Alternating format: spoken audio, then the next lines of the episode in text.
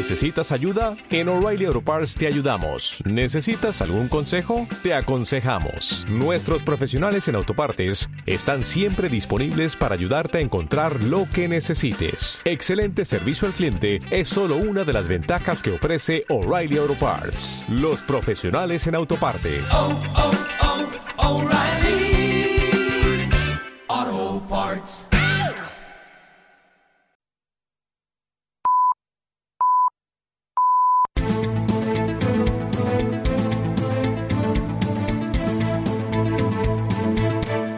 Informativos UMH. Muy buenos días, soy Irene Ortiz. Bienvenidos un día más a los informativos de la UMH. Es jueves 17 de noviembre. Hoy arrancamos el tiempo de noticias con un nuevo acuerdo, el Código de Buen Gobierno, que ha firmado el consistorio ilicitano con la Generalitat, un convenio que busca más transparencia política. En Cultura adelantamos que se celebra la primera edición de los premios José Struck en el Teatro Principal de Alicante, lugar que acogerá también la obra del maestro Chekhov, Tres Hermanas. También les dejaremos escuchar las declaraciones del famoso escritor y periodista alicantino Manuel Mira Candel, cuya felicidad, como él afirma, la encontró en el arte de escribir. Les informaremos de estas y otras noticias, pero antes reciban el cordial saludo de Alberto Alberola, el técnico al mando, y el de Estefanía Pérez y Maroncina, las colaboradoras que repasarán los titulares. Comenzamos.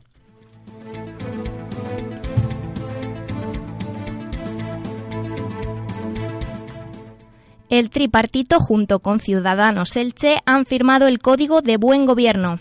Los grupos políticos ilicitanos, excepto Partido Popular Ilicitanos por Elche, han sellado el Código de Buen Gobierno de la Generalitat. En él se comprometen a cumplir un total de 50 artículos con el objetivo de aumentar la transparencia política ilicitana. El paro juvenil aumenta un 80% en Alicante. Según los datos de octubre de la encuesta de población activa de la comarca del Alacantí, el paro ha aumentado tras la temporada alta, especialmente entre los jóvenes. El Teatro Principal de Alicante acoge la primera edición de los premios José Struck de Teatro. Este galardón distingue a las mejores obras, actores y directores que han pasado por el Principal en el último año, un evento que además rescata del olvido al alicantino Struck, maestro de la escena. Reportaje. Hay más de 300.000 afectados en España, algunos de ellos los campeones más desconocidos de nuestro país. Son personas con daño cerebral adquirido y esta es la pequeña gran historia de superación de Gloria.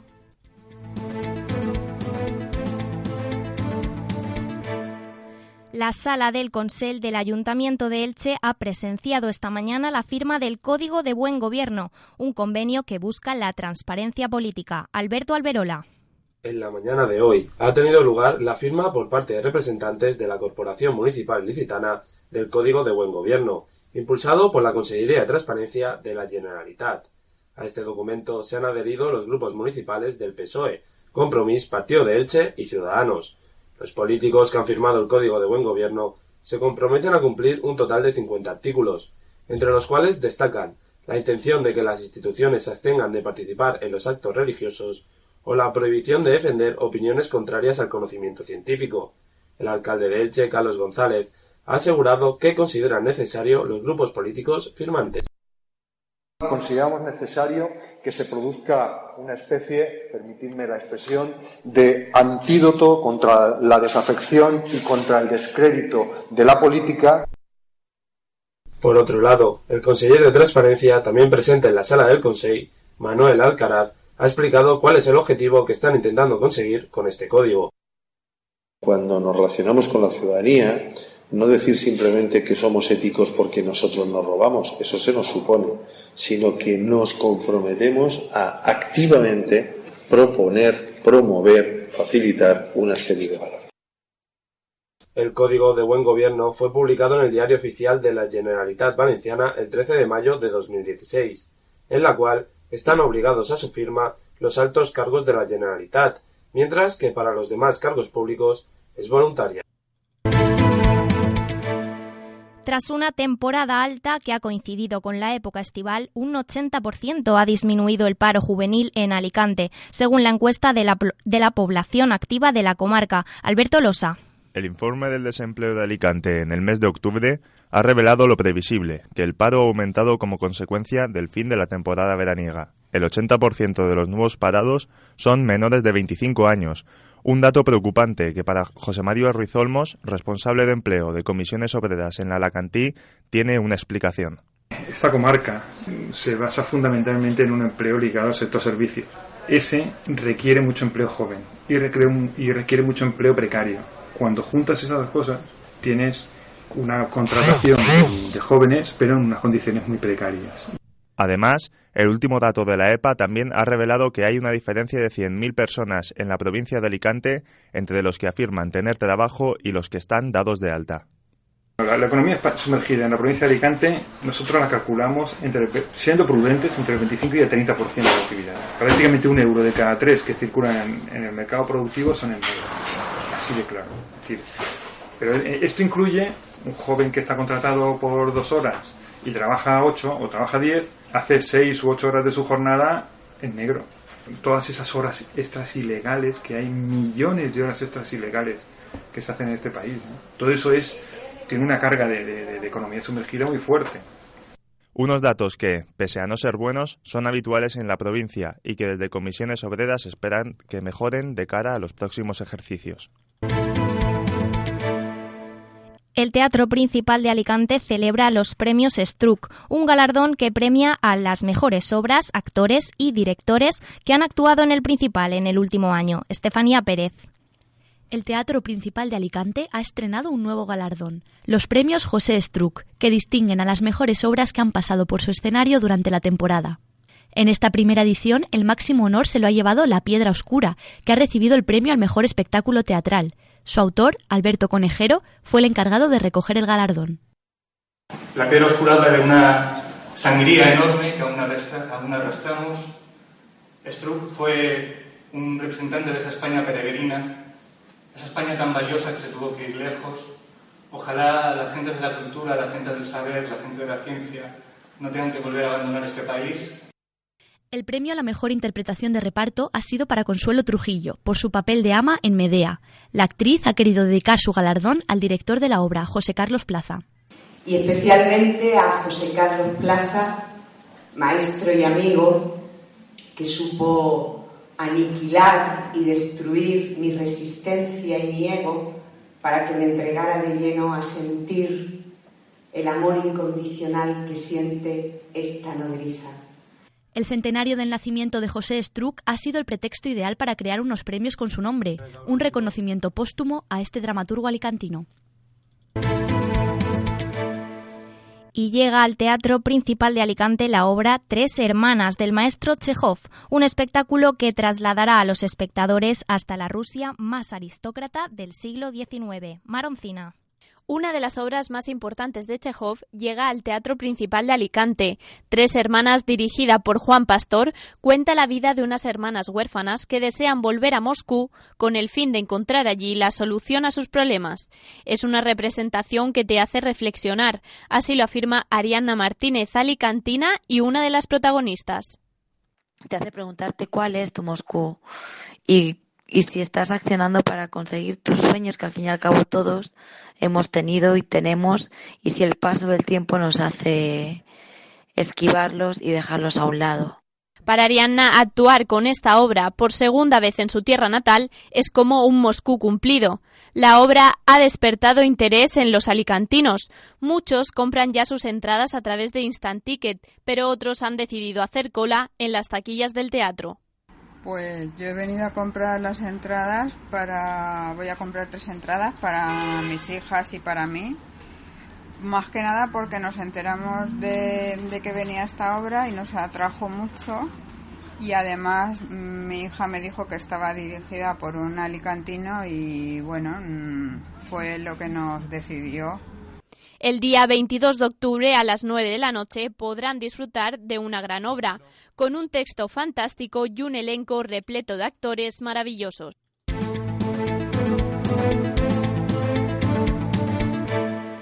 Hay historias que llegan al alma. El daño cerebral adquirido afecta a 300.000 personas en nuestro país. Una de ellas, Gloria Martínez. Al contrario que muchos afectados, ella sigue viva y cada día se encuentra más recuperada.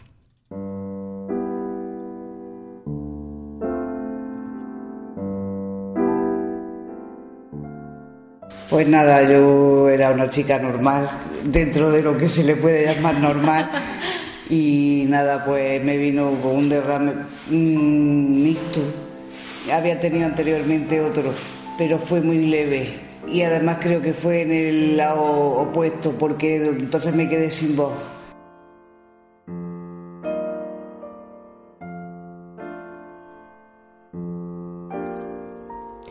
Gloria a quien un domingo cualquiera de 2013, la casualidad o el destino llamó a su puerta, tuvo la gran suerte de llegar con vida al hospital después del susto que privó de oxígeno a su cerebro y de normalidad a su vida y a la de su familia. Estaba en la playa descansando, relajada, o sea que que no estaba haciendo ninguna actividad fuerte y me fui el fin de semana y allí fue donde me dio.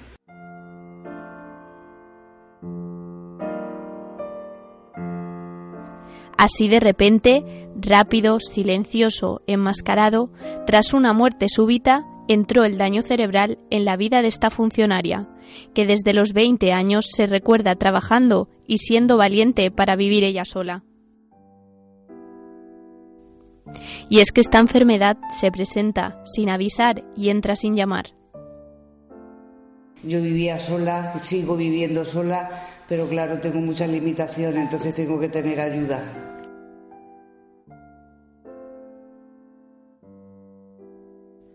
Gloria habla sin parar y desprende firmeza, a pesar que su mundo haya dado un giro de 180 grados. Bueno, tiene ratos de todo. Hay ratos que la llevan mejor y otros ratos en que no se lleva tan bien. Pero bueno, pues siempre pensando que un poco más y a ver lo que podemos sacar mejor y ya está. La paciente granadina reside en el Hospital Casa Verde de Rehabilitación Física y Neurológica en Alicante. Gema Sirven, neuropsicóloga, afirma que todas las instalaciones están pensadas exclusivamente para la rehabilitación y su programa está totalmente especializado. Y pues tienen pues, tanto tratamiento de terapia ocupacional en sala como fisioterapia en gimnasio, hay también actividades en piscina eh, y tratamiento de neuropsicología para los déficits cognitivos y también los problemas emocionales asociados al daño cerebral y tratamiento con logopedia. También está en nosotros el, motivarlo a trabajar y el proponer actividades que a él le, le gusten, un poco que diseñar y personalizar el tratamiento para que el paciente se motive.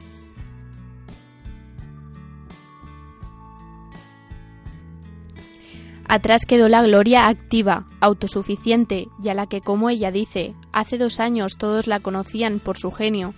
No piensa que fue lo que pudo causarle el daño cerebral, pero los médicos le dieron algunas pistas. El médico me dijo que el tabaco influía muchísimo.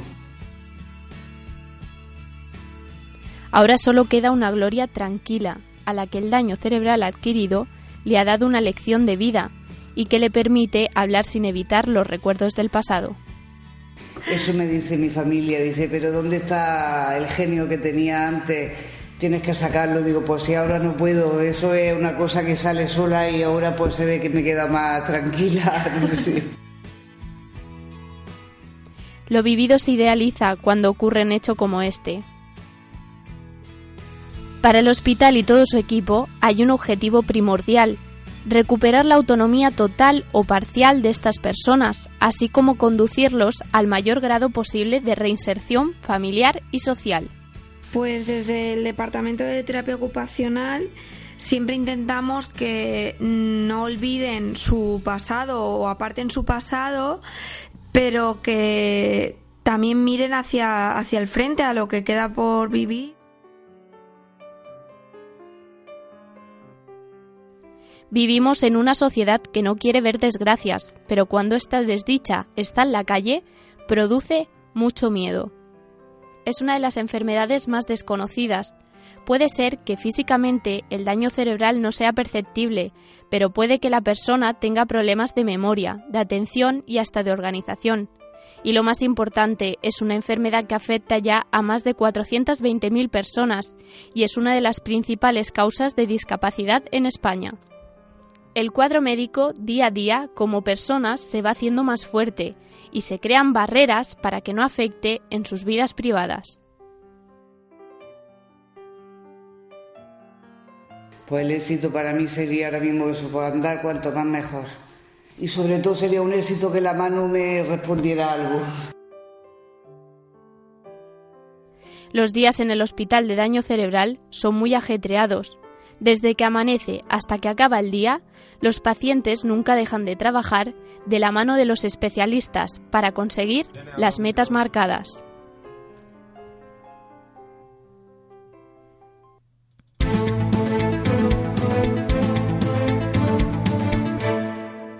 Manuel Miracandel ha dedicado su vida a la labor periodística y más tarde a escribir. A pesar de las dificultades que ha encontrado en su camino, hoy se siente feliz y muy satisfecho.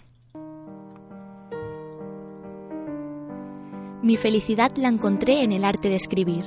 Estas son palabras textuales del periodista Manuel Miracandel. Oriolano de nacimiento ha dedicado gran parte de su vida a la labor periodística. Sin embargo, una grave enfermedad hizo que se entregara plenamente a la escritura, hoy su gran pasión.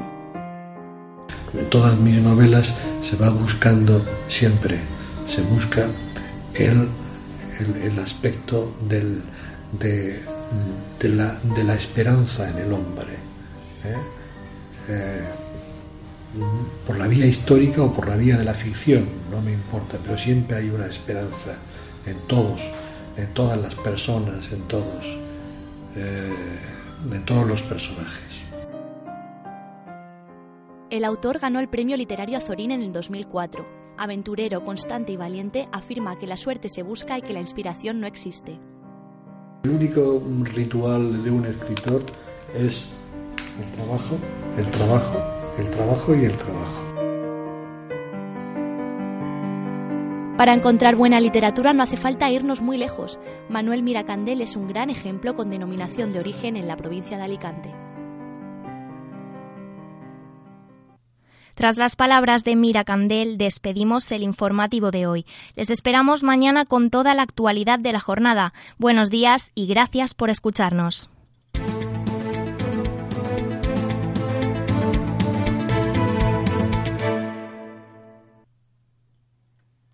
Dale más potencia a tu primavera con The Home Depot. Obtén una potencia similar a la de la gasolina para podar, recortar y soplar con el sistema OnePlus de 18 voltios de Ryobi desde solo 89 dólares. Potencia para podar un tercio de un acre con una carga. Potencia para recortar el césped que dura hasta dos horas. Y fuerza de soplado de 110 millas por hora. Todo con una batería intercambiable. Llévate el sistema inalámbrico OnePlus de 18 voltios de Ryobi. Solo en The Home Depot. Haces más. Logras más.